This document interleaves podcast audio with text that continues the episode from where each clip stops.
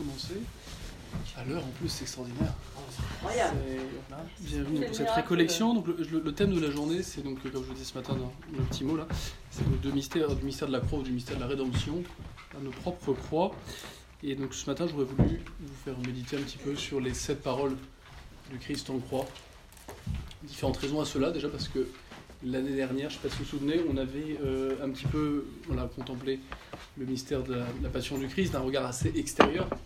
Le matin, on s'était pas mal servi des écrits d'Anne-Catherine Emery. Et pourtant, il faut se rappeler que ce n'est pas, comme on le redira tout au long de la journée, ce n'est pas tant la souffrance du Christ qui nous sauve que l'amour selon lequel il l'accepte. Amour qu'il a pour son Père, qu'il est venu glorifier en ce monde en le révélant aux hommes et en lui offrant un sacrifice agréable. Amour qu'il a bien sûr pour les hommes, euh, étant venu euh, sur terre pour notre salut, comme nous le disons euh, à chaque credo. Et il me semble que ces paroles manifestent bien justement, entre guillemets, l'état d'esprit du Christ lorsqu'il opère ce, mystère de la rédemption, lorsque son heure est, arrivée. Il nous manifeste bien justement que plus que ses souffrances, c'est vraiment l'amour selon lequel il accepte toutes ces souffrances qui, qui nous sauvent. Heureux plutôt ceux qui écoutent la parole de Dieu et qui la gardent. Répond le Christ quand on lui dit euh, Heureux ta mère qui t'a porté qui t'a allaité. Bien heureux ceux qui écoutent la parole de Dieu et qui la gardent. Alors, loin d'être un blâme vis-à-vis de Notre-Dame, c'est bien sûr euh, euh, le Christ qui souligne. hein, par là, le mérite de Notre-Dame, c'est pas tant d'avoir porté charnellement Jésus que d'avoir fait tout de suite confiance à l'ange qui lui a dit qu'elle deviendrait la mère de Dieu et d'avoir plus généralement eh bien, fait sien la volonté de Dieu dès, dès sa naissance euh, en ne perdant aucune des grâces qui lui avaient été données. Il ne s'agit donc pas simplement hein, d'écouter la parole de Dieu, hein, il faut la garder au sens de l'observer, au sens de la mettre en pratique. C'est aussi euh, ce que dit notre Seigneur lorsqu'il dit Ce n'est pas celui qui m'aura dit Seigneur, Seigneur qui entrera dans le royaume des cieux, mais c'est celui qui aura fait la volonté de mon Père qui est dans les cieux. Écouter le Christ est toujours, euh, bien sûr, instructif, mais que dire quand il s'agit d'écouter ses dernières paroles, les ultima verba de, de quelqu'un, les dernières paroles de quelqu'un qui se sait mourant, euh, ont toujours un poids beaucoup plus important, tant pour celui qui les dit que pour ceux qui les reçoivent.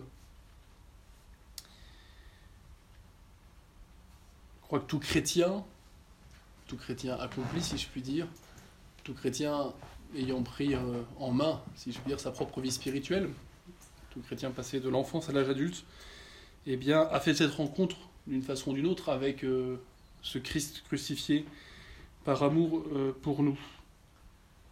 Toute vocation, il me semble, au sens large, encore plus peut-être pour les prêtres et les religieux, mais toute vocation au sens large, au sens toute euh, réponse, enfin, toute, toute entente de l'appel de Dieu à la sainteté, implique de mettre sur cet appel un visage, celui qui porte sa croix et qui nous regarde et qui nous invite à le suivre sur ce chemin de croix, qui est aussi bien sûr un, chemin de gloire.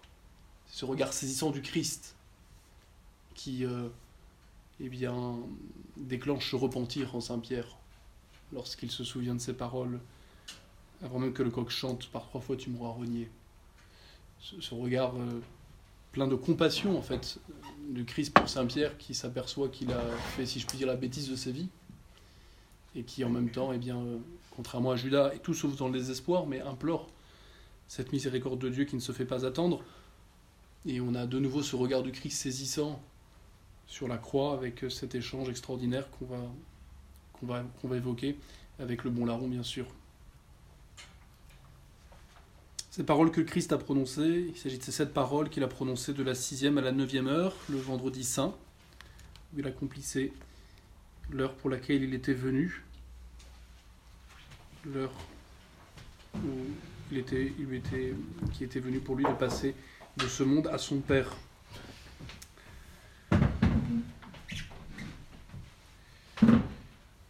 La première parole du Christ en croix, c'est celle-ci. Père, pardonne-leur, ils ne savent pas ce qu'ils font. Juste avant qu'on se partage ses vêtements, qu'on tire au sort sa tunique. En Luc chapitre donc 23, verset 34. Père, pardonne-leur, ils ne savent pas ce qu'ils font. Cette première parole du Christ en croix peut sembler énigmatique, car il est quand même bien évident qu'ils sont en train de mettre à mort quelqu'un et de mettre à mort un innocent, faisant euh, se laver les mains pour Pilate. ce Père pardonne-leur, ils ne savent pas ce qu'ils font, ce, ce qu'ils font, ça... Ce, ce il, il n'est pas simplement à comprendre par rapport aux Romains, ou même par rapport aux Juifs, mais il est par rapport à chacun d'entre nous. Lorsque nous péchons, eh bien, nous ne savons pas ce que nous faisons, en ce sens que nous n'avons pas suffisamment, pour pécher, cela implique de ne pas suffisamment avoir l'évidence que nous allons contre notre propre bonheur, contre notre propre désir d'être heureux d'un bonheur qui ne finira pas. Car ce bonheur, auquel nous aspirons tous, a pour objet un bien infini, a pour objet un être infini, a pour objet un amour infini, a pour objet une personne, pour ne pas dire trois personnes, infini, Dieu.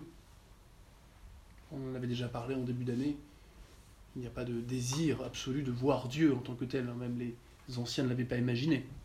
En revanche, on peut démontrer tout simplement que l'homme est fait pour Dieu, en tant qu'il est la cause de tout ce qui existe, en tant qu'il est infini. Et nous, nous savons que non seulement nous sommes faits pour Dieu, mais comme chrétiens, nous sommes appelés à le voir, à partager son propre bonheur. Et lorsque nous péchons, très souvent, ben, nous oublions que nous faisons notre malheur, que nous nous détournons de ce pourquoi nous existons. Pardonne-leur, ils ne savent pas ce qu'ils font, ça signifie aussi que nous ne réalisons pas suffisamment, bien souvent quand nous péchons, bien sûr, il y en a qui, pêchent dans, la volonté de, de, faire le mal pour le mal, en ce sens qu'ils veulent vraiment directement s'opposer à Dieu, hein, tel le péché de Lucifer.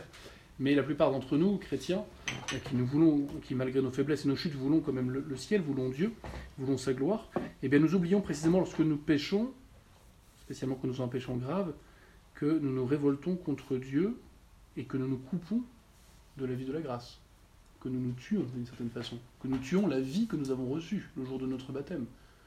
S'il était évident que faire un péché grave est aussi grave que de se donner la mort physique, c'est évident qu'on ne le ferait probablement pas. Il y aurait autant de pécheurs graves que de suicidés. Il y en a quand même, heureusement, pas beaucoup, c'est pas la majorité. Donc c'est aussi ça, à mon avis, ce que le Christ veut dire lorsqu'il dit ils ne savent pas ce qu'ils font, ils ne savent pas que eh bien, ils se préparent eux-mêmes le chemin de perdition, le chemin de l'enfer, non pas que Dieu veuille mettre quiconque en enfer, mais qu'il sera et eh bien, prendre acte de ce refus obstiné de l'amour de Dieu.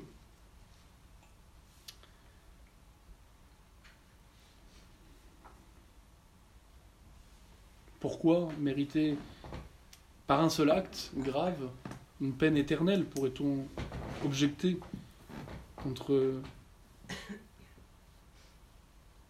la miséricorde infinie de Dieu? Comment cela est possible?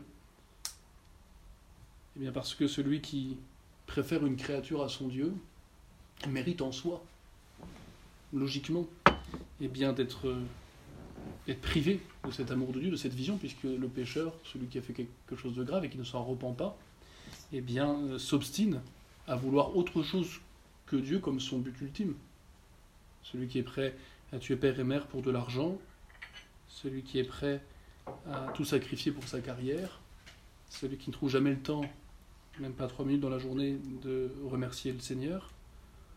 Et cependant des années, il est évident eh bien, qu'il refuse comme étant son but, comme étant ce pourquoi il est fait Dieu. Et à ce refus obstiné, après la mort, correspond justement cette perte éternelle, cette perte qui ne finira pas de Dieu, cette privation indéfinie de la vision de Dieu. Père, pardonne-nous, ils ne savent pas ce qu'ils font, c'est tout simplement pour nous rappeler que chacun de nos actes eh ben, peuvent déterminer à jamais notre destinée. D'une part, et que d'autre part, il n'y a pas d'acte neutre. Tout acte humain, soit glorifie Dieu, soit nous rapproche du ciel, soit ne glorifie pas Dieu, dans le cas du péché grave, nous mène à l'enfer. Il n'y a pas d'acte humain neutre. Vous allez me dire, boire, manger, courir, c'est neutre. En soi, oui, ce sont des actions qui sont ni bonnes ni mauvaises. Mais concrètement posées, soit ça se ramène à un but honnête, qui se ramène indirectement à Dieu, soit ça s'en détourne. Courir pour aller tuer son voisin qui nous casse les pieds par le tapage nocturne qu'il fait, rend la course mauvaise. Courir pour aller secourir le pauvre rend la course bonne. C'est intéressant de voir que saint Thomas note que le premier acte humain que fait un, humain, que fait un enfant, probablement à l'âge de 5-6 ans, 4-5 ans, eh bien, soit, ça le, soit c'est un acte qui est bon et méritoire, soit c'est un acte qui est grave. qui, qui, qui est un péché grave. En ce sens qu'il dit que le premier acte est soit une acceptation de la grâce de Dieu, un consentement à cette adoption divine pour le- l'enfant qui est baptisé, soit c'est un refus de cette grâce divine. Il dit il n'y a pas, pas possibilité dans le premier acte moral de faire un acte bon ou un acte véniel, un, péché véniel. Non, soit c'est un acte bon, méritoire, surnaturel, soit c'est un acte mauvais, grave. Et il dit, il dit pas inconsciemment, mais il dit sans qu'il explicite sa foi, c'est une façon concrète pour lui, eh bien, de faire confiance en Dieu, une confiance aimante d'un amour surnaturel. Voilà pourquoi, euh, comme je leur disais dimanche, eh bien, sans la foi, on ne peut pas être sauvé, on ne peut pas faire nôtre le salut communiqué par le Christ. C'est valable pour les anciens, euh, avant le Christ, qui euh, implicitement, lorsqu'ils exécutaient avec amour les rites de l'ancienne loi, eh bien, en fait, professaient la foi en Dieu, en Dieu à venir, et donc en Jésus. Ou même pour les païens qui, pour de bonne volonté, regrettaient les péchés dans leur cœur et croyaient que Dieu était rémunérateur, ils croyaient implicitement en Jésus. Mais c'est valable aussi, vous voyez, pour les enfants qui ne savent pas ce qu'ils font, effectivement, quand ils font un premier acte moral. Ils ne le savent pas de façon théorique, de façon explicite, mais concrètement, c'est bien ce qui se passe. Donc ce père, ils ne savent pas ce qu'ils font, et bien, est là pour nous rappeler le, la dimension, je ne vais pas dire tragique, mais grave de la vie. En ce sens que bah, par un seul acte, notre éternité peut se jouer. Et cela jusqu'à la mort. C'est pour ça qu'on ne doit jamais juger quelqu'un, car eh bien, le pire peut devenir le meilleur. En soi, un seul acte d'amour de Dieu surnaturel, de charité, et de repentir et de douleur, comme on le dira cet après-midi, des, péchés commis, peut détruire tous les péchés et rendre la personne meilleure que celle qui n'était jamais tombée dans le péché grave. Et de la même façon, eh bien, un seul acte de désamour grave de Dieu, plein consentement, pleine volonté, eh bien, peut au dernier moment faire basculer l'âme du côté obscur, du côté obscur de l'enfer. Alors on pourrait dire, mais comment se fait-il? Bah, Probablement c'est assez rare. Vous savez qu'on dit souvent quand même que un arbre tombe du côté euh, où il penche, donc euh, où on meurt comme on a vécu. Quelqu'un qui effectivement euh, fait tout pour non seulement éviter le péché, mais surtout aimer Dieu tous les jours et un peu plus si possible, il n'y a pas de raison effectivement qu'il meure dans de mauvaises dispositions. Il n'empêche que voilà, rien n'est joué euh, tant que nous n'avons pas posé ce dernier acte humain, ce dernier acte libre avant de mourir. Et cela nous indique aussi que derrière chaque acte que nous faisons, les plus banals, comme ceux que vous faites dans la vie domestique, euh, que ce soit faire les courses, faire le ménage, euh, mettre la table, parler à votre enfant qui vous répète trois fois la même chose, eh bien, en fonction de la charité qui va animer ces actes, euh, et aussi parfois de la difficulté ou de la pénibilité impliquent, eh bien, vous pouvez euh, glorifier Dieu plus qu'un missionnaire qui aurait traversé euh, je ne sais pas combien de, de villages pour annoncer l'évangile, mais s'en serait enorgueilli, par exemple. Ou l'aurait fait pour un motif tout à fait mondain. Deuxième parole du Christ en croix. En vérité, je te le dis, aujourd'hui tu seras avec moi dans le paradis. C'est donc cette parole euh, rapportée euh, par le Christ en Saint Luc, chapitre 23, verset 43. Aujourd'hui avec moi, tu seras dans le paradis. Voilà ce qu'on disait. Un seul acte peut suffire à sauver, à accepter le salut communiqué par euh, le Christ. À l'atrocité du péché correspond, à l'atrocité du péché qu'est capable de commettre l'homme correspond sa capacité, dès maintenant, à aimer Dieu, à regretter ses fautes, en les reconnaissant. Le bon larron qui dit, mais pour nous il est juste que nous soyons ici. Mais lui, il n'a rien fait. En demandant pardon. Souviens-toi de moi dans ton royaume. En reconnaissant la divinité du Christ, car implicitement, demander pardon à Dieu des péchés, c'est demander à un homme pardon des péchés, c'est reconnaître en lui Dieu, que ce soit indirectement, instrumentalement le sacrement de confession, ou directement, euh, eh bien là, euh, en Jésus, qui était défiguré par la souffrance, par l'approche de la mort, par l'angoisse, par tous ces tourments eh bien, ce bon larron, qui avant d'être bon était mauvais, puisqu'il était condamné à mort pour des crimes, fait cet acte de foi la divinité de celui qui ressemble à rien. C'est Pilate qui avait dit Etche homo, tellement il était méconnaissable, voici l'homme. Et puis il accepte de faire la pénitence que Dieu a permise, car par l'autorité des hommes qui s'exercent, quand ils s'exercent légitimement, c'est bien sûr Dieu qui agit. Autrefois, dans les tribunaux, il y avait toujours un grand crucifix pour montrer que la justice était rendue au nom de Dieu. Et donc le condamné à mort qui accepte son jugement par amour de Dieu et en réparation de ce qu'il a fait, il accomplit sa pénitence. Donc vous voyez, on a la première confession publique, si je puis dire, sur la croix, et la première canonisation. Parce qu'encore une fois, avant d'être bon, ce larron, il était très mauvais. Et c'est le premier saint. Et en une parole, son salut s'est joué, et, son exemplarité. Car ce qu'on retient de lui, c'est uniquement ça, alors qu'il avait sûrement tué, hein, pour être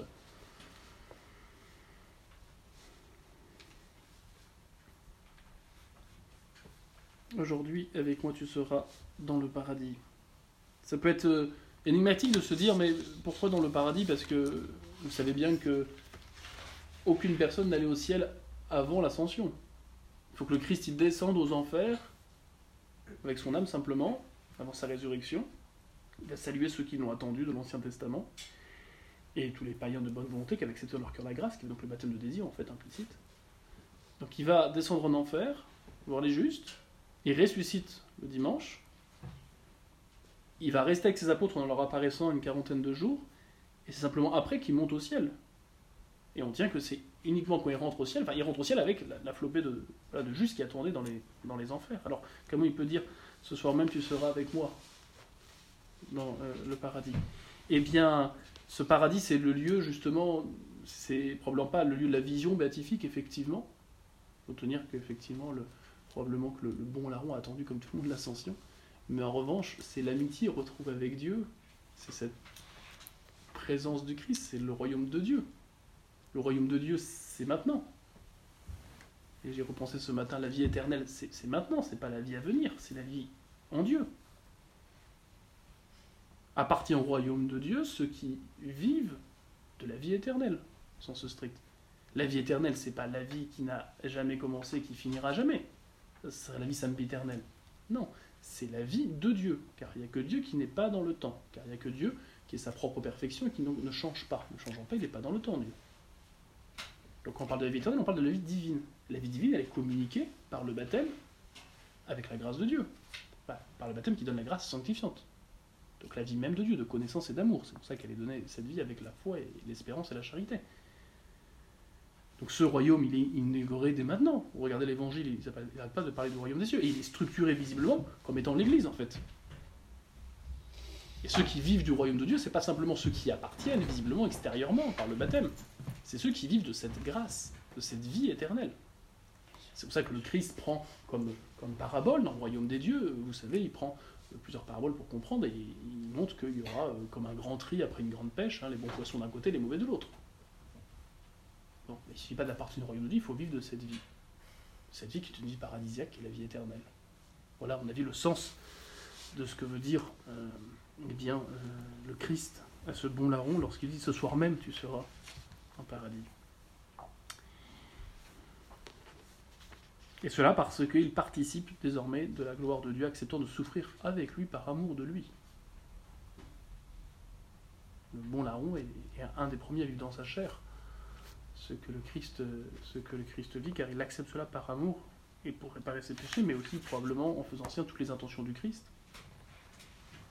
On vous dira cet après-midi, mais probablement qu'il est le premier à mettre en pratique physiquement ce que saint Paul dira en disant je complète en ma chair ce qui manque aux souffrances du Christ pour son corps qu'est l'Église. C'est là pour nous dire que nos souffrances sont bien une avancée vers le ciel si elles sont acceptées par amour de Dieu avec euh, le repentir de nos péchés.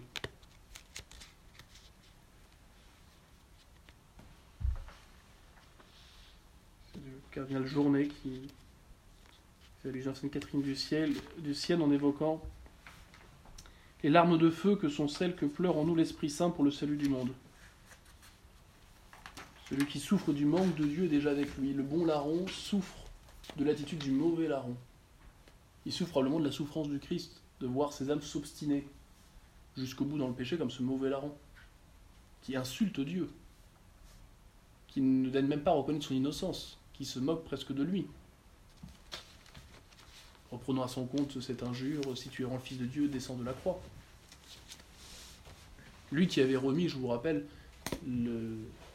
l'oreille du serviteur, euh, Malchus, jusqu'au bout, il montre qu'il est Dieu. Il pousse un grand cri, bien sûr, avant de mourir, qu'il ne meurt pas étouffé, c'est lui qui décide précisément l'heure de sa mort, mais, même juste avant cela, de façon beaucoup plus expresse, quand il va se faire arrêter au Jardin des Oliviers, qui se fait arrêter, eh bien euh, Saint-Pierre, qui euh, impulsif qu'il est, eh bien dégaine son épée, tranche l'oreille du serviteur, et le Christ le reprend sévèrement en disant Ne sais-tu pas que si je voulais, j'aurais douze légions d'anges, mon père me les enverrait Et il continue en disant Remets ton épée, qui combat par l'épée, paiera par l'épée, et il lui remet l'oreille. Et jusqu'au bout, il montre qu'il est Dieu. Hein. Et bien il y en a qui, jusqu'au bout, refusent de le croire, tel ce mauvais larron, qui participe de la souffrance de ce bon larron, qui comprend la souffrance du Christ, qui n'est pas d'abord une souffrance physique, mais qui est une souffrance morale. On le redira cet après-midi. Euh, c'est ce qu'il dit à plusieurs mystiques, euh, notamment à cette fameuse Gabrielle Bossi dont je vous parlerai cet après-midi. Troisième parole du Christ, car il nous faut avancer. Et Jésus, donc, voyant sa mère et se tenant près d'elle, le disciple qu'il aimait dit à sa mère Femme, voici ton fils. Puis il dit au disciple Voici ta mère. Dès cette heure-là, le disciple l'accueillit chez lui. Donc c'est en euh, Jean chapitre 19, verset 27. Nous le savons, hein, si nous sommes tous unis dans le Christ, alors nous sommes nécessairement tous enfants de Marie. La dévotion mariale n'est pas une dévotion accessoire.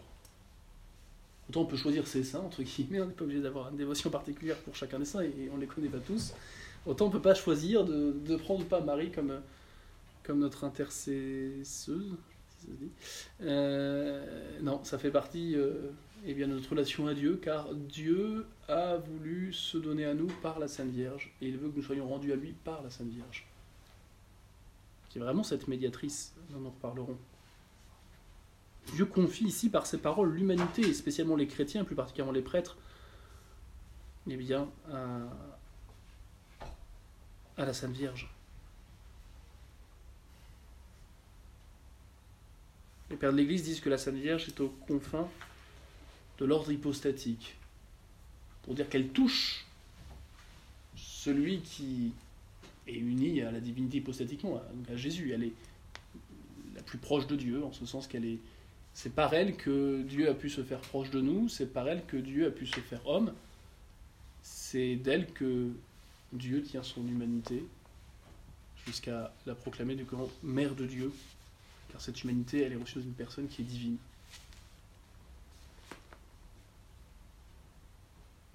Saint-Père de l'Église compare Marie au cou de l'Église. Vous ne pouvez pas atteindre la tête quand vous êtes membre du corps si vous ne passez pas par le cou.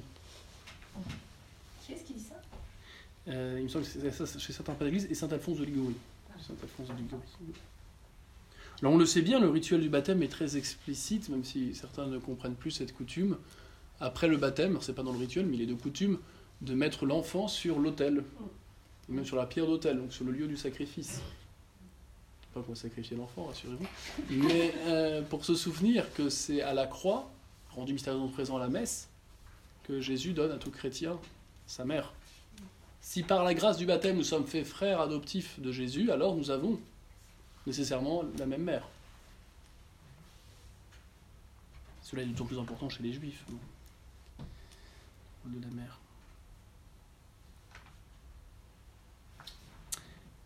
Trois grandes vérités résument euh, le message de cette parole du Christ. Marie est la mère de Dieu. Jésus nous la donne parce que c'est d'abord la sienne, qui lui appartient, si je puis dire, euh, en propre de décider quels sont ses frères adoptifs. Je m'avais raconté ça, je me souviens, je me souviens plus précisément, c'est que je pourrais en parler, mais de, personnes qui avaient, qui avaient hésité à adopter, puis qui avaient demandé aux, aux enfants déjà existants ce qu'ils en pensaient non pas qu'ils aient un droit strict à mettre un veto, mais il convient que ce soit celui qui est l'enfant euh, biologique de, bah, d'accepter, enfin en tout cas il est important qu'il accepte ou pas, justement d'avoir euh, bah, des frères adoptifs. Donc là le Christ donc, vous prend l'initiative. Marie est la mère de l'Église. C'est aussi ce que nous dit le Christ lorsqu'il nous dit Voici ta mère.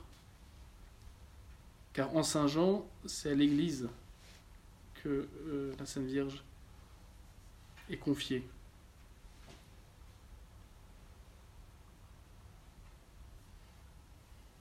De la même façon, le Christ confie à l'Église la garde de sa mère.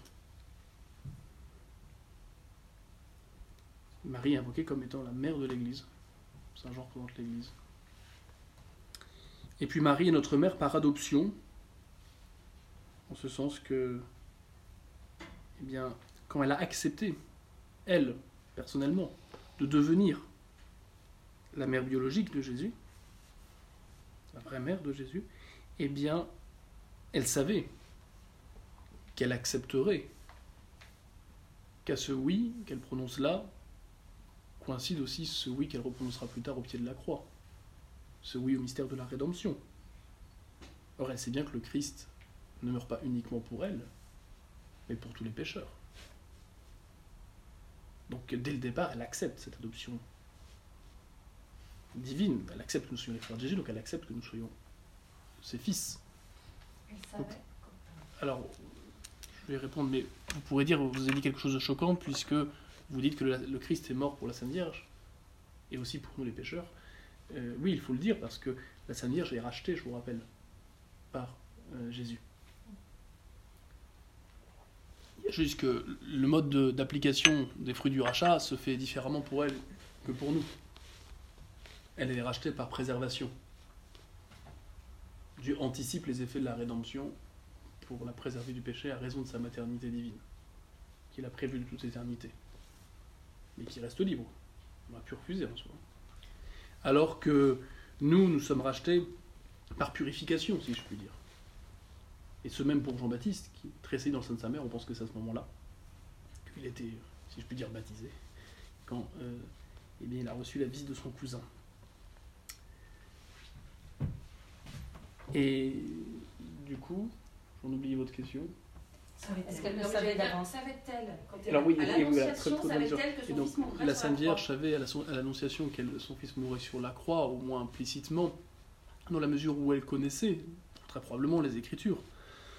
Euh, elle les connaissait bien, et elle savait que les temps étaient accomplis pour qu'une Vierge enfante. Elle savait aussi que ce Messie sera un Messie souffrant, à reprendre euh, bah, le prophète Isaïe notamment. Euh, et puis elle connaissait aussi le psaume dont nous parlerons tout à l'heure, le psaume 22. Et puis elle, elle savait bien, en tout cas, que ce, Fils de Dieu, ce Messie, ne venait pas pour elle. Il avait une mission qui, qui l'a dépassée. Parce qu'elle savait dans le détail, dès le départ, la façon dont il mourrait, c'est pas sûr mais qu'il était venu pour sauver son peuple et même pour acheter les hommes, ça oui. Et c'est pour ça que la foi de la Sainte Vierge, le signe en est, c'est que la foi de la Sainte Vierge, visiblement, n'a jamais défailli, et, et, ce, dans les heures les plus sombres. Et, et d'ailleurs, elle n'est pas en train de poser plein de questions quand à Cana, le Christ lui dit euh, Mon heure n'est pas encore venue, femme, que me veux-tu? Euh, Elle ne dit pas bah, Attends, viens boire, parce que là, je n'ai pas tout compris. Là. Non. Elle dit Faites tout ce qu'il vous dira. Donc ils se comprennent. Alors, il y a juste qu'entre l'Annonciation et puis les 30 ans où Jésus claque la porte, entre guillemets, pour sa mission, eh bien, euh, ils ont dû échanger. Ils ont dû échanger pas mal de fois. Donc, euh, tant euh, par l'œuvre de la prière et du Saint-Esprit, nous en comprendre progressivement l'accomplissement d'écriture en elle et par elle, que les discussions avec Jésus qui devaient être très riches, c'est sûr qu'elle en savait plus quand il avait 30 ans que quand il était dans le sein de sa mère, euh, que quand elle le portait. Mais, mais elle n'ignorait pas, voilà, au moins de façon générale, la mission du Messie et, et- et le fait qu'il aurait, qu'il aura à souffrir. Et quand même elle l'ignorait, très vite, de toute façon, elle le sait, puisque le vieillard Siméon lui dit très clairement. Et là aussi, elle pose pas 36 000 questions, donc on voit bien que, au moins implicitement, confusément, elle a accepté à tout ça une fois pour toutes. Hein, On aurait pas pu dire oui si elle savait Voilà. pas euh, le plan du salut quand même. Voilà, mais de là à dire qu'il le sait dans le détail, la question se pose. hein. Et là, ce qu'on vient de dire, c'est c'est tout à fait ce qui convient de penser, de croire, mais c'est pas non plus un dogme de foi. Non, non. Vous pouvez très bien me dire, écoutez. Voilà. Mais il y, a- il y a des indices, il y a, il y a des signes bien assez forts. Oui, mais son oui en est encore plus Et- beau. et- et les psaumes. Savait. Enfin, faut pas l'oublier, les psaumes étaient, et c'est de là que vient la tradition du, du, du bréviaire, hein, pour, les, pour les religieux, les moines, les prêtres, les diacres. Euh, les psaumes étaient la prière quotidienne des juifs. hein. Et ils faisaient comme des psaumes qui sont très évocateurs. On parlera du psaume 20 tout à l'heure. bon. Voilà, alors il faut, il faut avancer, mais tous ceux qui souffrent dans le Christ, hein, eh bien, euh, et avec lui, eh bien, comme la Sainte Vierge, euh, eh bien, ont, comme modèle et comme, euh, et comme, euh, et encore plus que comme mère, eh la, Sainte Vierge, qui est la première co-rédemptrice, hein, à accepter euh, et à, comment dire, à mériter de charité, par le lien très particulier qu'avec le cœur de son Fils, eh bien, tout ce que le Christ méritait de justice. On refera cette distinction cet après-midi, le Christ en justice mérite un droit strict au, sa- au salut, parce qu'il est constitué tête de l'humanité et qu'il n'a fait aucun péché qui n'a été racheté par personne, et que tout ce qu'il fait a une valeur infinie. Donc en justice, il a un droit strict, entre guillemets, à sa propre gloire, mais surtout à celle des, de ceux qu'il est venu sauver, sous réserve que ceux qu'il est venu sauver acceptent. Et la Sainte Vierge en charité, de par le lien d'amitié surnaturelle qu'il y avait avec euh, Jésus, eh bien, elle a ressenti au plus profond la souffrance de son Fils, plus que quiconque. Et cela n'a pas été vain parce que c'est accepté par amour de Dieu, en état donc de grâce, d'amitié avec Dieu. Et donc, en ce sens, elle a, elle a comment dire, elle a, elle, a, elle a sauvé avec le Christ l'humanité. Alors, pas qu'elle se substitue à la médiation unique hein, du Christ, mais en ce sens que, euh, eh bien, en elle, euh, euh, le Christ est le premier à mériter, voilà, en charité par un membre de son corps qu'est l'Église. Le premier membre de l'Église à mériter avec le Christ, c'est- Marie. Bon, plus que cela, dans la mesure où euh, eh bien, la Sainte Vierge ayant une, une plénitude de grâce, qu'elle elle a correspondu, euh, eh bien, elle a un lien euh, de charité qui dépasse tous les membres de l'Église avec le Christ. Une proximité telle qui fait que on peut dire d'une certaine façon qu'elle est bien co-rédemptrice. Si on retient justement que le principe essentiel hein, du mérite, c'est la charité.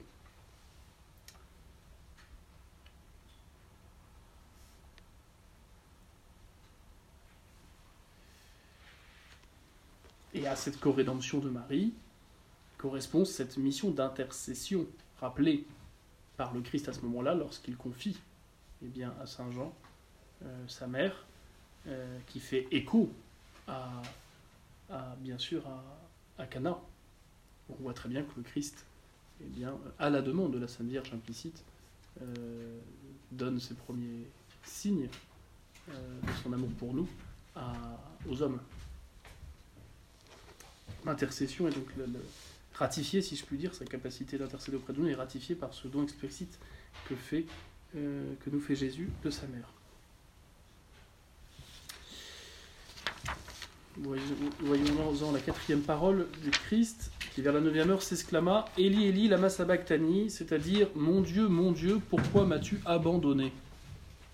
C'est une parole énigmatique qui peut scandaliser, qui pourrait donner un argument aux incrédules, ceux qui pensent que le Christ n'était qu'un homme avec quelques pouvoirs euh, supplémentaires. C'est aussi cette parole qui parfois a servi certains détracteurs de la théologie catholique pour dire que le Christ n'aurait pas eu toujours conscience de sa divinité, qu'il aurait soit qu'il ne serait pas vraiment Dieu, soit qu'il aurait perdu parfois conscience de sa divinité comme homme, soit même qu'il aurait perdu parfois conscience de sa mission, qu'il l'aurait remise en, en cause. Tout ça est bien sûr euh, faux. Le Christ est vrai homme et vrai Dieu. Il n'ignore pas une seule seconde qu'il est Dieu. Il a en permanence la vision de Dieu face à face dans la fine pointe de son âme. Il empêche ordinairement le rejaillissement de la gloire de son âme sur son corps pour pouvoir eh bien, euh, vivre de conditions la plus humaine qui soit tout ce qu'il vit, et spécialement ses souffrances. Il y a une exception, c'est la transfiguration, où justement il laisse rejaillir la gloire de la pointe de son âme sur toute son âme et sur son corps. Et pourtant, le Christ en vient à prononcer ça. Y aurait-il tenté de désespoir? On ne peut pas exclure qu'humainement, il y ait eu cette passion de désespoir.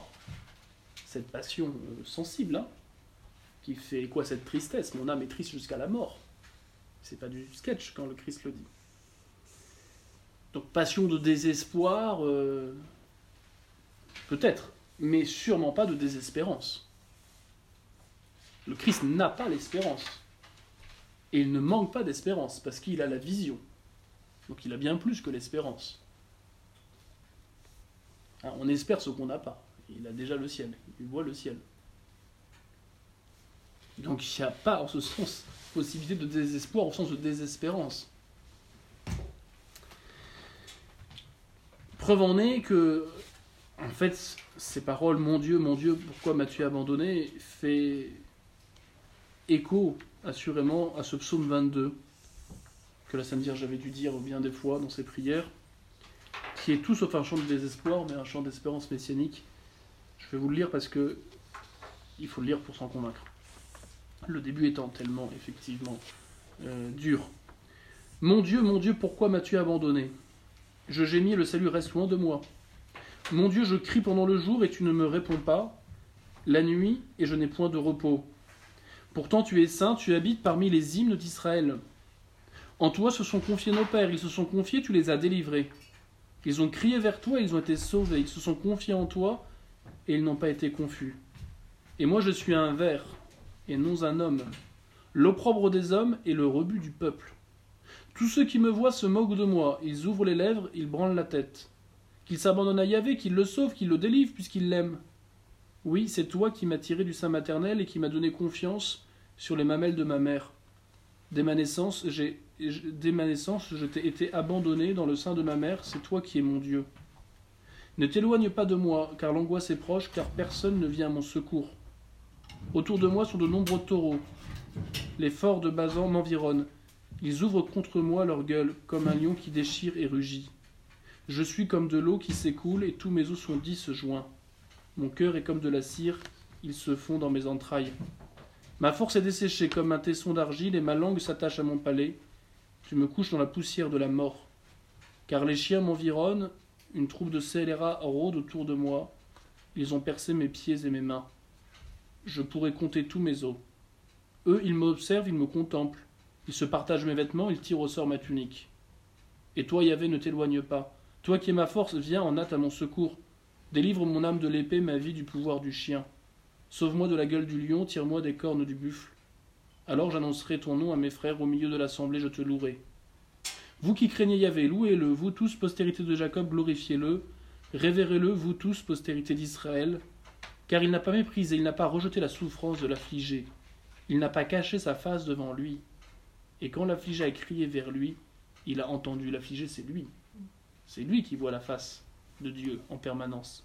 Il l'avait dit, il l'avait déjà dit avant notamment à Philippe, qui demandait où est le Père. Grâce à toi, mon hymne retentira dans la grande assemblée. J'acquitterai mes vœux en présence de ceux qui te craignent. Les affligés mangeront et se rassasieront, ceux qui cherchent Yahvé le loueront. Que votre cœur revive à jamais. Toutes les extrémités de la terre se souviendront et se tourneront vers Yahvé, toutes les familles des nations se prosterneront devant sa face. Car à Yahvé appartient l'empire, il domine les nations, il domine sur les nations. Les puissants de la terre mangeront et se prosterneront. Devant lui s'inclineront tous ceux qui descendent à la poussière, ceux qui ne peuvent prolonger leur vie. La postérité le servira. On parlera du Seigneur à la génération future. Ça fait écho au Magnificat. Ils viendront et ils annonceront sa justice au peuple qui naîtra. Ils diront ce qu'il a fait. C'est-à-dire que notre histoire est comptée depuis cet événement fondateur de l'avenue du Christ.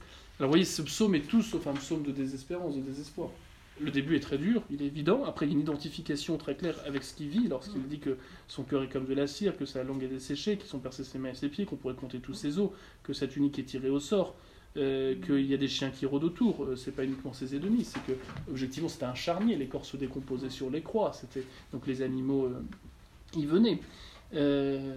voilà. Et puis après, il y, y, a la fin où le Christ voit déjà la victoire annoncée, avec cette conversion des nations et cette gloire de Dieu qui sera rendue tôt ou tard de bon gré ou de force lors du jugement euh, final. les psaumes sont attribués à David. Après, Mais je crois que ça vous donne des éléments dans, ce qu'on disait tout à l'heure par rapport au fait que bah, la Seigneur connaissait les Écritures, particulièrement les psaumes qui étaient la prière, et là on voit quand même clairement euh, cette réalisation en Jésus. Psaume 22. Voilà. Donc vous voyez ce euh, mon Dieu, mon Dieu, pourquoi m'as-tu abandonné? C'est pas du tout un psaume de désespoir, en tout cas pas de désespérance.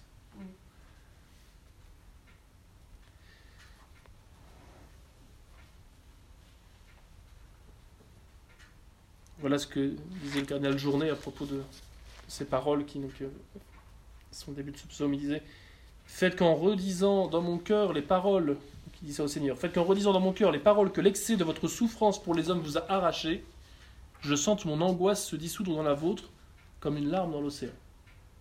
Voilà qu'on a envie de tout envoyer balader, qu'on a envie de tout remettre en cause, qu'on n'en voit pas le bout, qu'on ne comprend pas le sens de souffrances qui sont parfois... euh, toute souffrance est en soi de toute façon une horreur, mais il y a des souffrances qui sont encore plus euh, horribles, c'est celles dont on ne comprend vraiment pas la cause. Euh, eh bien, voilà, le, Christ, par ses paroles, je crois, leur donne de toute façon un sens, car toute souffrance euh, est habitée du Christ pour celui qui sait eh bien, euh, l'accepter par la force de, sa grâce, car c'est bien sûr euh, surhumain.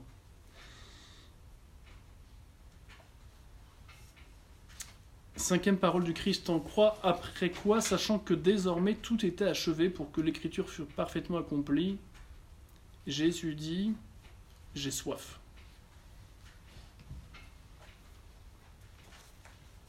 J'ai soif, bien sûr qu'il fait allusion à une soif réelle du Christ, et c'est comme ça que vont l'entendre les soldats qui vont mettre, souvenez-vous, une éponge remplie de vinaigre sur leur lance pour lui porter jusqu'à sa bouche. Et probablement qu'il n'en prit pas et que ce n'était pas vraiment ce qu'il voulait signifier. Il a bien sûr en tête ce salut des hommes que son père a voulu voir coïncider avec sa gloire. Ou plutôt, il a en vue la gloire de Dieu qui coïncide de par la miséricorde de Dieu avec notre salut. Il vient restaurer le plan initial de façon encore plus admirable par euh, ce sacrifice qu'il offre. Car sur la croix, c'est bien lui qui est le prêtre, qui donne sa vie, c'est bien lui qui est la victime. C'est lui qui conjoint par son sacrifice l'humanité à la divinité, car par son sacrifice jaillira cette eau et ce sang, abreuvant nos âmes, l'eau figurant bien sûr, eh bien, euh, la grâce. Faisant allusion ici, bien sûr, à l'eau du baptême. Le Christ, autrement dit, a soif que nous ayons soif de lui. Le Christ a soif que nous ayons soif de lui. Il a soif des âmes. Mais il sait qu'il y a une condition, c'est que celle-ci soif de lui pour qu'il puisse les abreuver.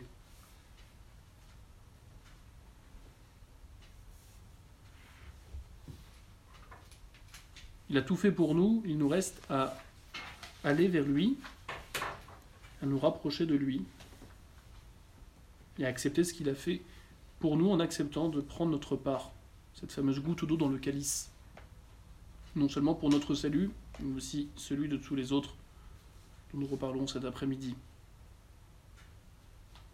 Cette soif indique donc la soif de la gloire de Dieu, de la manifestation de la bonté de Dieu à travers le rétablissement de sa justice et de sa miséricorde, de sa justice car il offre, encore une fois, le sacrifice parfait, par l'unité qu'il y a entre le prêtre et la victime, mais de par aussi le fait qu'il est innocent de tout péché et qu'il est vraiment Dieu. Ce sacrifice a donc une valeur infinie qui compense le dommage causé par le péché, qui était un outrage infini à la gloire de Dieu. Mais il assoit bien sûr de notre salut, qui n'est rien d'autre que la gloire de Dieu participée dans les créatures rationnelles, dans les créatures douées de liberté, qui peuvent accepter de faire leur la gloire de Dieu que Jésus est venu restaurer, en consentant à cet acte de foi en Jésus, mourant pour eux, acte de foi bien sûr animé d'amour surnaturel, animé de charité. Le Christ disant j'ai soif aime particulièrement ceux qui connaissent avec lui cette soif. Autrement dit, le vrai chrétien est celui qui est ami de Jésus et qui ne peut pas supporter que les âmes se perdent et qui partage cette souffrance qui tenaille comme la faim ou la soif. On le reverra, mais c'est bien sûr souvent le moteur des mortifications, de l'acceptation des épreuves parfois terribles de bon nombre de saints. Cette idée que par eux, ils consolent le Christ, par eux, ils aident le Christ à, par l'acceptation de leur souffrance, ils permettent au Christ de continuer à sauver des âmes.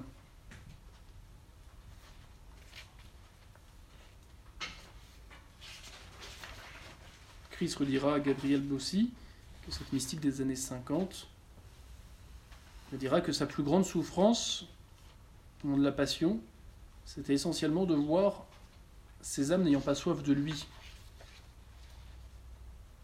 Ces âmes voyant que c'était essentiellement de voir que euh, malgré tout ce qu'il a fait pour eux, beaucoup ne voudront pas se rendre à son amour. Voilà ce qu'il dit à cette fameuse Gabrielle Bossy, qui, donc cette mystique des 50, qui pendant 14 ans a eu eh bien, euh, des dialogues avec Jésus qu'elle a mis euh, dans un. qu'elle a rédigé, qui, qui est paru il y a déjà fort longtemps. B-O-2-S-I-S. Dès ton réveil, dit Jésus, demande-moi des âmes, réclame-moi des pécheurs. Tu me ferais tant plaisir. Tu ne peux pas savoir, je suis mort pour eux. Je suis mort sans être malade, mais plein de vie. Je suis mort à force d'avoir été frappé. Si tu ne m'aides pas aujourd'hui, je ne pourrai pas sauver telle ou telle âme, et tu sais si je les aime. Sauve-les comme si c'était moi que tu sauvais. Dira, songe au malheur du damné qui ne peut. Jésus lui dira, songe au malheur du damné qui ne peut que me haïr. Ne plus pouvoir aimer Dieu, c'est l'épouvantable chose. Voilà la, soif du Christ qui est communicative et qui doit devenir la nôtre dans le zèle que nous mettons à vouloir contribuer au salut des âmes par l'acceptation de nos peines, de nos souffrances, et aussi par tout ce qu'on peut faire, tant par notre exemple que par nos paroles, pour, pour ramener les âmes à Dieu.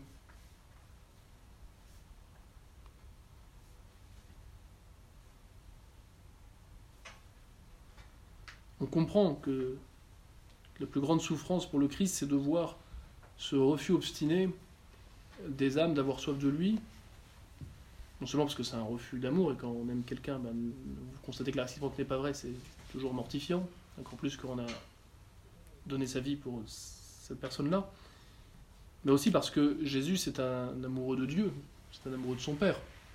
C'est ça qu'il ne faut pas avoir la représentation du Père vengeur qui demande du sang innocent pour être apaisé dans sa colère. C'est absurde. Christ de volonté divine a la même volonté que le Père et que l'Esprit d'exprimer cette gloire de Dieu, de restaurer cette gloire de Dieu bafouée par le péché, par, ce sacrifice. En revanche, aimant absolument et infiniment plus que quiconque Dieu, ce en son humanité, vous l'avez compris, en son âme, Jésus est déchiré par ce choix qui semble devoir être fait entre son amour du pécheur qui refuse sa grâce et cet amour du Père pour lequel il est venu. Un peu comme une mère qui devrait choisir, si vous voulez, entre son fils et son mari, parce qu'ils ne s'entendent pas. C'est horrible. Eh bien, le Christ vit sûrement quelque chose de ce genre, dans ce tiraillement à voir tant d'âmes se perdre malgré tout ce qu'il a fait pour essayer de réconcilier justement son Père à lui, dans le sens où je l'ai dit, hein, pas dans le sens d'une colère de la part de Dieu qui exigerait une vengeance.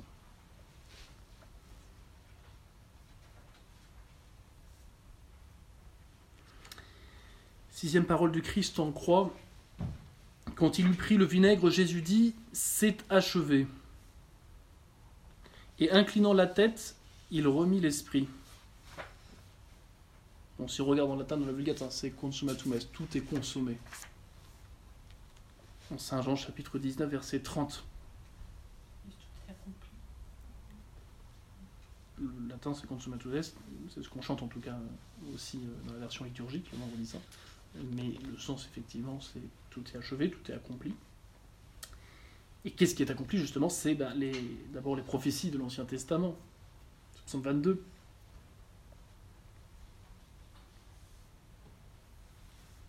Les écritures sont accomplies, les prophéties sont accomplies. Autrement dit, la volonté du Père exprimée par ces prophéties sont accomplies. Dorénavant, l'ordre est restauré. Le but pour lequel Dieu avait créé le monde se trouve rehaussé non pas par la chute, mais par ce qui a permis la résorption de cette chute, si je puis dire. À la désobéissance d'un seul qui a condamné l'humanité entière à l'enfer et à la mort, correspond l'obéissance d'un seul, le nouvel Adam, qui rachète tous ceux qui le veulent par sa grâce. Non pas ma volonté, mais ta volonté. Le Christ montre que l'âme de son sacrifice c'est l'amour obéissant. lui faisant sienne, lui faisant faire sienne, humainement parlant, j'entends, la volonté de son Père, qui est aussi sa volonté, mais sa volonté divine. Le drame du péché originel, souvenez-vous, c'est un péché d'orgueil, de refus d'adoration, et qui s'exprime concrètement par une désobéissance formelle à un ordre qui avait été donné de ne pas manger de cet arbre du fruit, du fruit de l'arbre de la connaissance. La manifestation de l'adoration et de la gloire que Jésus veut pour son Père et du salut des hommes, c'est ce consentement à faire sien en toute chose la volonté de celui qui l'a envoyé. Ma nourriture est de faire la volonté de celui qui il, il le dit. Le sacrifice du Christ n'a de valeur que parce que ce sacrifice extérieur est le signe de son sacrifice intérieur. Le plus le cœur de ce sacrifice intérieur, c'est cette obéissance amoureuse.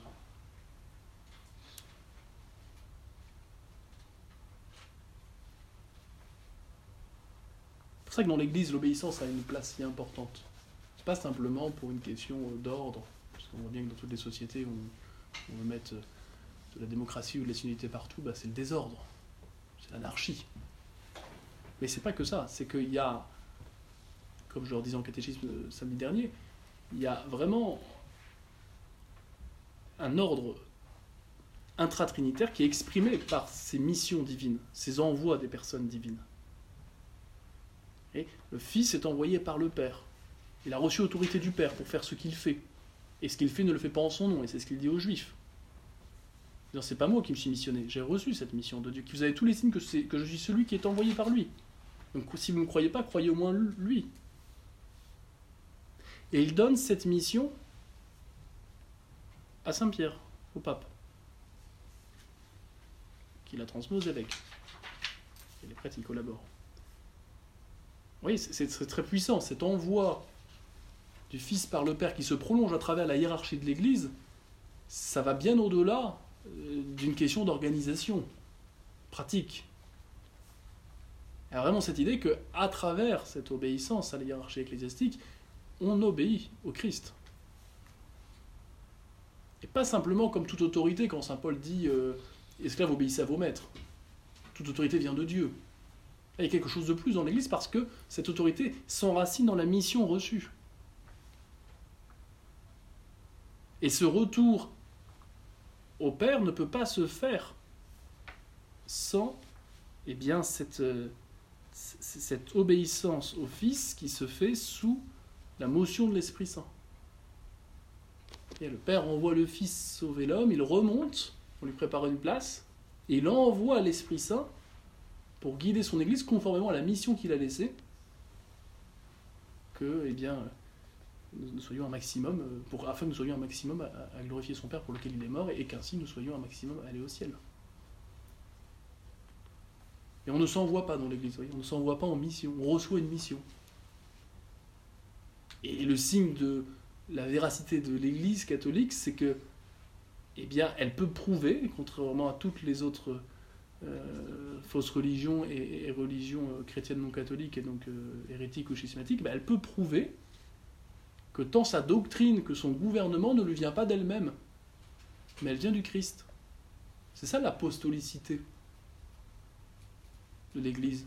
Une sainte catholique apostolique, ben, ça veut dire que euh, d'une part, l'enseignement, il est apostolique, il a été confié du Christ aux apôtres, et ça, personne ne peut le changer. J'arrête de vous le dire, pas de vous faire croire, de certaine façon. Et je suis surtout pas chargé, l'Église n'est surtout pas chargée de modifier ce qu'elle a à dire pour faire croire un maximum de personnes, non? C'est l'inverse. Personne ne croit.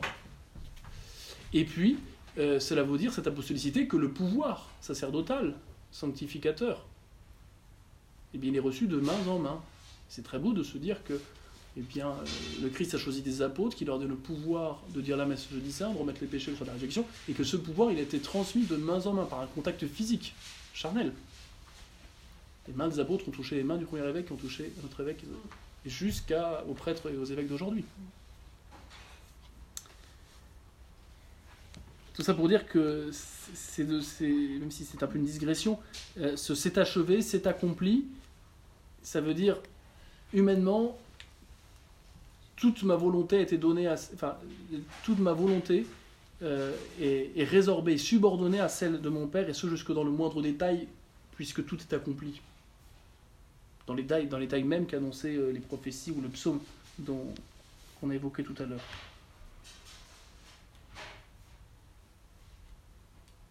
Accepter de mourir n'est qu'un signe, dire tout est accompli quand je vais mourir, c'est accepter sa condition de créature. C'est accepter sa condition de dépendant dans l'être. Et c'est qu'à cette condition d'acceptation aimante de cette condition de créature et aussi de pécheur que la mort devient un vrai sacrifice, c'est-à-dire un acte religieux, un acte cultuel. C'est pour ça que la mort du Christ glorifie Dieu, non pas parce que c'est la mort d'un pécheur, il est parfait, on l'a dit, mais parce que cette mort, elle a accepté. Et elle a accepté comme un sacrifice, comme la manifestation de l'adoration que chaque homme doit rendre à Dieu. Et comme réparation des péchés des hommes. C'est aussi cela, que veut dire tout est conscient, qu'est-ce qu'on peut donner de plus que, que cet acte euh, du don de sa vie jusqu'à la mort Expressif de cet euh, abandon? Non pas ma volonté, mais ta volonté.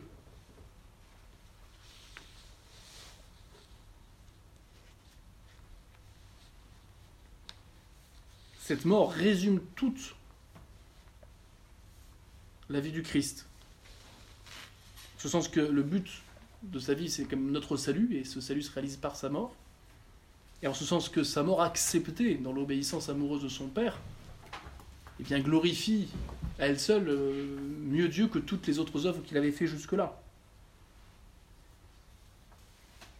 Après la mort de Jésus ne pourra venir que eh bien, euh, la parousie.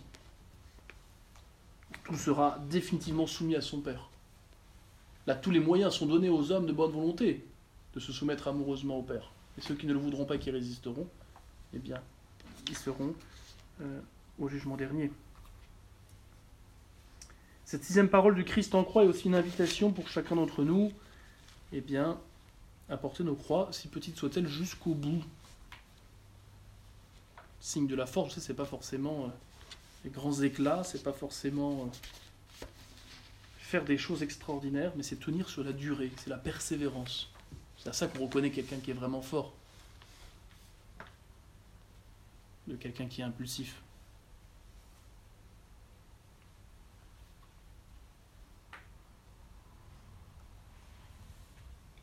Pas s'impatienter. On ne comprend pas le temps de Dieu. Le temps de Dieu n'est pas le temps des hommes, on le dit souvent. On s'impatiente, on voudrait avoir des signes tout de suite, on voudrait tout de suite comprendre ce que Dieu veut pour nous. Ma façon de penser n'est pas la vôtre, et mes plans ne sont pas les vôtres, dit le Seigneur. C'est en Isaïe chapitre 55, verset 8.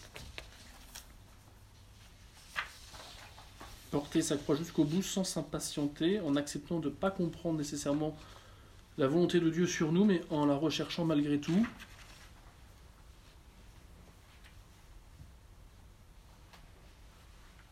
Et à se dire que tant que nous sommes ici-bas, nous avons un rôle à jouer. Parce que les personnes âgées ont du mal à comprendre. Qu'est-ce que je fais ici? Dieu m'a oublié. Dieu n'a pas oublié, mais il faut aller jusqu'au bout. Il faut achever l'œuvre commencée. Et ce, à deux points de vue, probablement. Au point de vue personnel, accepter de mourir pour vivre en et par Jésus. Et c'est accepter de redevenir enfant, car après tout, quand on est enfant, on n'a pas le choix que d'être dépendant. Accepter de le redevenir par les forces des choses, c'est bien sûr beaucoup plus méritoire. Car ça suppose justement cet abandon dont je parlais. Et puis, que tout soit achevé, c'est aussi faire en sorte que notre vie, elle ait une fécondité spirituelle qui est d'autant plus importante qu'on ne voit pas à quoi ça sert de rester sur son lit d'EHPAD ou d'hôpital. On ne voit pas à quoi ça sert. Ça n'a pas de sens.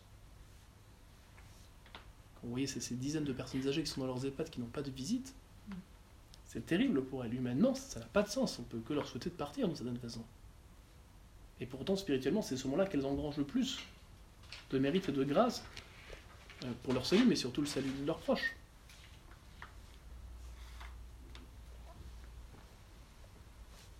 Qui aurait pu penser que cette, cette jeune à moitié hystérique au début, qui meurt à 24 ans, soit la plus grande sainte des temps modernes Sainte Thérèse? Elle n'a rien fait, hein C'est vraiment accidentelle qu'on se soit aperçu de ce qu'elle a fait précisément, parce que rien ne laissait présager. On se demandait ce qu'on allait bien écrire le soir de sa mort. Mais qu'est-ce qu'on peut dire d'elle? Elle a passé le balai, et puis. euh, Bon. Elle avait écrit quelques, trois petites choses, mais. On ne pensait pas du tout que ce qu'elle avait écrit pourrait révolutionner la spiritualité, pour pas dire la, la religion au sens de la relation personnelle à Dieu de, de millions de chrétiens. Et encore aujourd'hui, on ne mesure pas la fécondité spirituelle qu'elle a eue par tous les mérites et les grâces qu'elle a données, notamment de, pour les prêtres auxquels elle était très liée, les missionnaires. Dieu lui fera voir quand même une fois ou deux l'effet de sa vie donnée et de son amitié avec Dieu lorsque, vous savez, elle arrivera à obtenir le repentir d'un condamné à mort.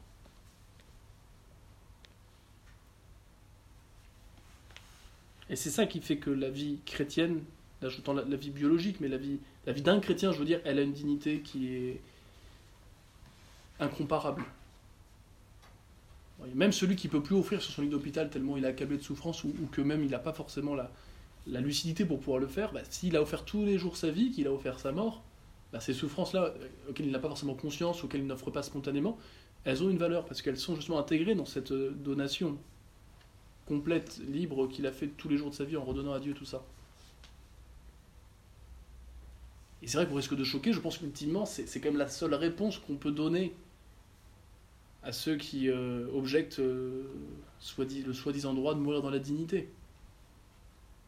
Je veux dire par là que pour les souffrances vraiment incurables, pour des gens vraiment où tout est foutu, alors on peut montrer que la vie c'est un don de Dieu, donc on peut montrer que c'est pas naturel et que c'est pas le rôle du médecin d'y mettre fin, très bien.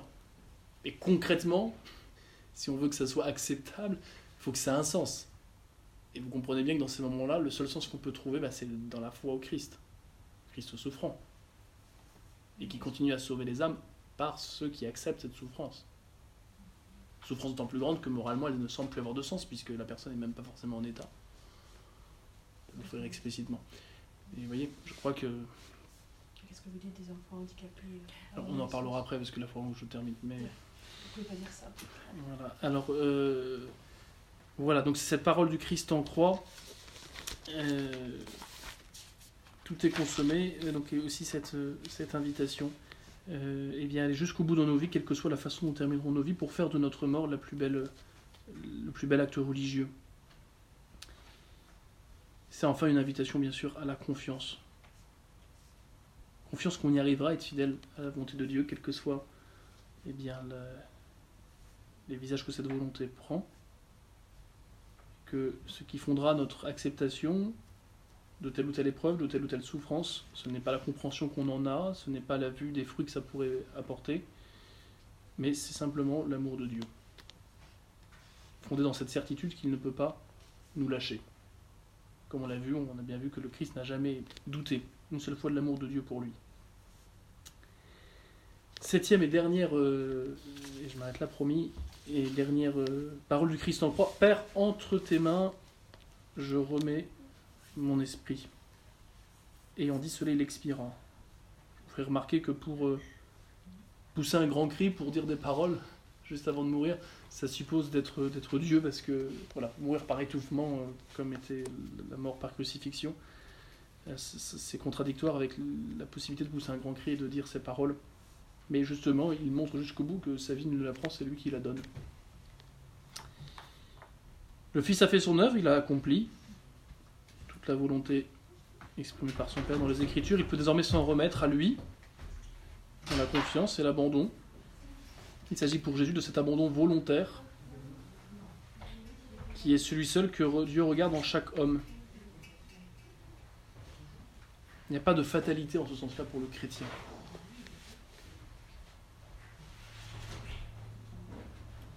En ce sens que ce qui donne la valeur à nos actes, c'est l'acceptation libre. L'acceptation est toujours libre. Il y a des choses qu'on ne choisit pas dans la vie, mais la façon dont on vit ces événements, eux, euh, elle est toujours libre. Elle peut être toujours empreinte de charité. C'est un peu donc une action de grâce que le Christ prononce lorsqu'il dit Entre tes mains, je remets mon esprit. C'est à la fois la confiance fondée dans la certitude qu'il a fait ce qu'il avait à faire, et que Dieu tenant ses promesses, eh bien, il ne déçoit jamais. C'est ce qu'on dit dans Règle d'espérance pour nous qui n'avons pas la vision de Dieu. Nous sommes dans l'espérance, nous sommes dans la confiance que Dieu nous récompensera si nous savons accepter sa grâce jour après jour. on dit parce que Dieu est fidèle dans ses promesses.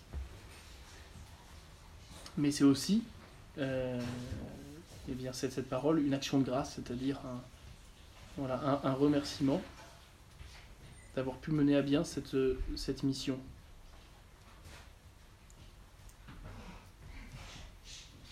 Dieu ne regarde que ce que nous avons fait librement. Cela est consolant, nous. Les, les faiblesses inhérentes à notre nature humaine qui ne sont pas consenties, euh, les imperfections inhérentes à, nos, à ce que nous sommes, n'intéressent pas Dieu. Ce qu'il regarde, c'est le cœur. C'est cette liberté à consentir au bien ou malheureusement au mal.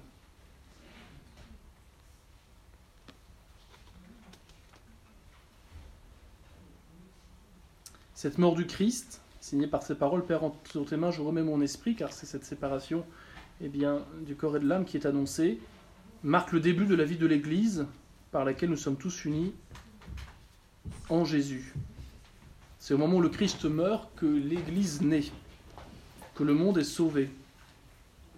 Paradoxalement, et c'est ce que nous disons dans la préface euh, de la, euh, de la, du temps pascal, hein, c'est par sa mort qu'il a détruit, ou dans la préface de la Sainte Croix, pardon, c'est par sa mort qu'il a détruit euh, la mort. C'est par sa mort qu'il donne la vie. C'est par sa mort qu'il détruit la cause de la mort, le péché. C'est par sa mort qu'il fait de nos morts, eh bien, un chemin de vie, un passage vers l'éternité. Je ne meurs pas, j'entre dans la vie. C'est ce que signifient aussi ces rites du baptême, et spécialement le rite du baptême euh, chez les orientaux. Là, on a gardé immersion complète, où vous savez, on descend d'un côté, se plonge dans la piscine baptismale pendant que le prêtre dit les paroles, et on remonte de l'autre. Pour bien dire qu'on est plongé dans la mort par les eaux du baptême, et appelé eh bien, à revivre d'une vie nouvelle qui ne commence pas avec le ciel, mais qui commence dès ici-bas par la grâce, comme vous le savez, comme le signifie ce vêtement blanc, qui est ce vêtement des noces dont parle le Christ dans l'Évangile, une noce éternelle qui est le ciel.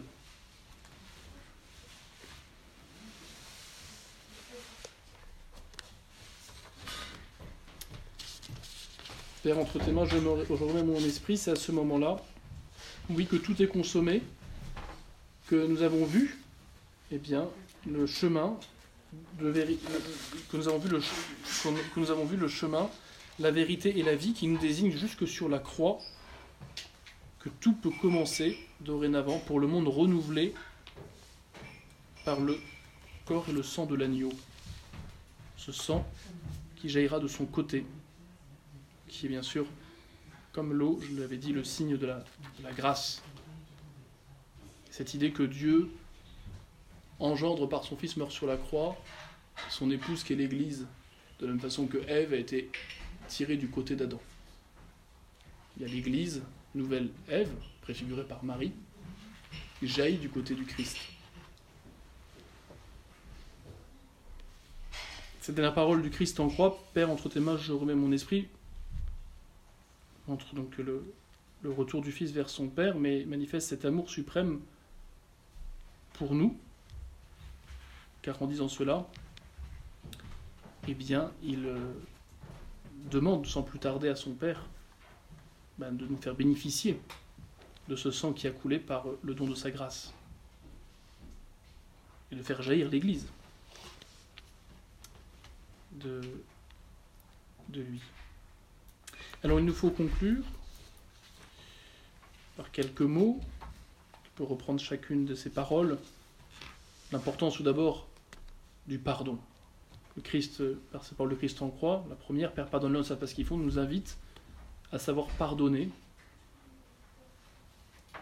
à ne pas se vexer de l'ingratitude de son mari, de ses enfants, des médisances ou des calomnies dont on a pu être victime, et de toute offense. Savoir pardonner, savoir demander pardon aussi, bien sûr, à son époux, à ses enfants, à tous ceux que nous avons pu offenser. Savez que c'est ce qu'on nous demande quand on va voir un mourant. On ne sait pas trop si enfin, quelqu'un qui qui qu'on ne connaîtrait pas ou qui n'a pas été très pratiquant, s'il est encore lucide avant de lui donner les sacrements, ou l'extrême onction, il pas état de se confesser, on lui demande s'il croit en Dieu, s'il croit en Jésus, en l'Église, bon. Et puis on lui demande s'il il pardonne à ses ennemis. S'il ne veut pas pardonner, qu'il est lucide, on ne peut pas donner le sacrement. Ni la confession, ni, ni le sacrement des malades, c'est pas possible. Il y a un obstacle, d'emblée, à l'amour de Dieu, puisqu'il y a un obstacle à l'amour du prochain. Le pardon, il est capital. Et probablement qu'aujourd'hui, le diable euh, enchaîne pas mal d'âmes par cette rancune, cette haine. Oui, c'est un lien très, très visible, je trouve. Dieu, il est parfait, il est assez lointain, on ne le voit pas, donc l'aimer, bon, ça semble pas très difficile au premier abord. Surtout quand on va mourir, le respect des commandements, c'est plus, plus un problème. En revanche, le prochain, c'est autre chose.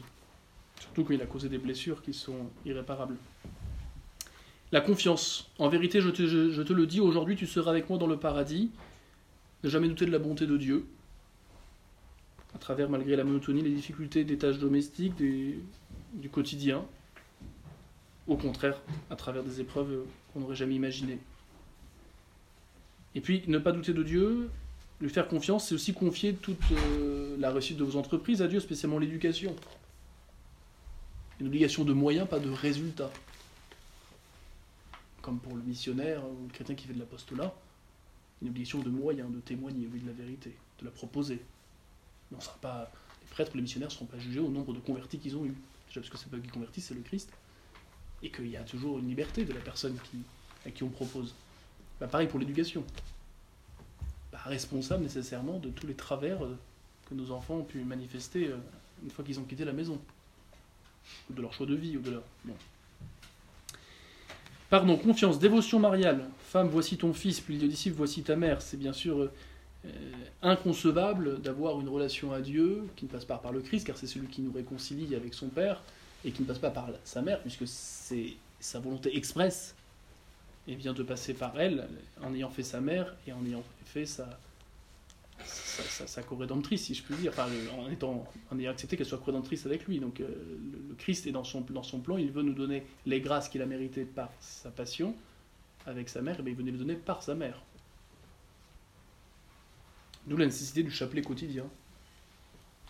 Quitte en le disant dans la cuisine ou dans les courses, mais voilà. L'abandon. Mon Dieu, mon Dieu, pourquoi m'as-tu abandonné? Cet abandon, il doit se vivre vis-à-vis de Dieu, dans l'acceptation de ce que sa providence permet, en demandant qu'on a un choix important à faire, explicitement ce qu'il veut qu'on fasse. Et aussi, bien sûr, euh, concrètement, dans les dévotions au Sacré-Cœur, on en reparlera peut-être avec le mois de juin. Je crois que c'est la meilleure façon de vivre cet abandon. Dieu parfois peut sembler nous avoir abandonnés, ne pas nous écouter, pourtant nous savons qu'il a ce cœur qui a saigné pour nous, donc il ne peut pas être indifférent malgré les apparences qu'il peut laisser entrevoir. Euh, il ne peut pas être indifférent à ce que nous vivons et à nos difficultés et même à nos péchés. En tant que nous les regrettons, le Christ pleure avec nous. Le zèle, j'ai soif. Ne peut pas se sauver si on n'a pas le souci du salut des autres. Ça, c'est pas réservé aux prêtres. Pour tout le monde là où il est, spécialement bah, pour une maman vis-à-vis de son époux et de ses enfants, elle sera jugée sur sa capacité à avoir facilité l'accès du ciel ou au contraire, à l'avoir euh, rendu plus difficile.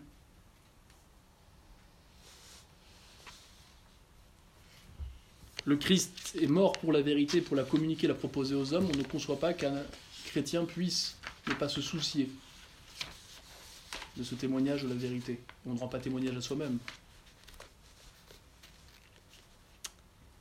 L'obéissance est achevée, re-réalisée pour la raison que j'ai dit, que je ne redéveloppe pas, que obéir à l'autorité légitime, spécialement quand on est marié eh à son mari, c'est comme obéir au Christ, dans la mesure où, bien sûr, il n'abuse pas de son autorité.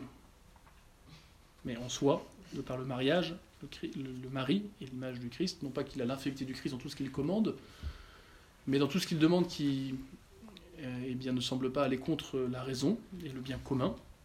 Eh bien, lui obéir, c'est faire la volonté concrète du Christ.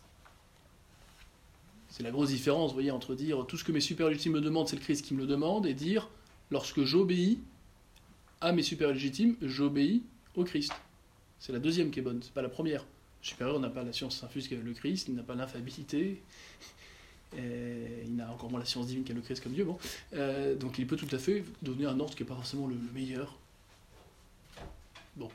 Mais là où je suis, Dieu attend que j'obéisse à celui qui, pour moi, représente le Christ. Et quand je suis marié, eh bien, c'est à mon mari. Quand je suis moine, c'est à mon père abbé. L'espérance. Père, entre tes mains, j'aurai mon esprit, bien sûr. Faire de notre maladie, de nos maladies, de notre mort, de nos eh bien, euh, un moyen de glorification de Dieu, un authentique sacrifice.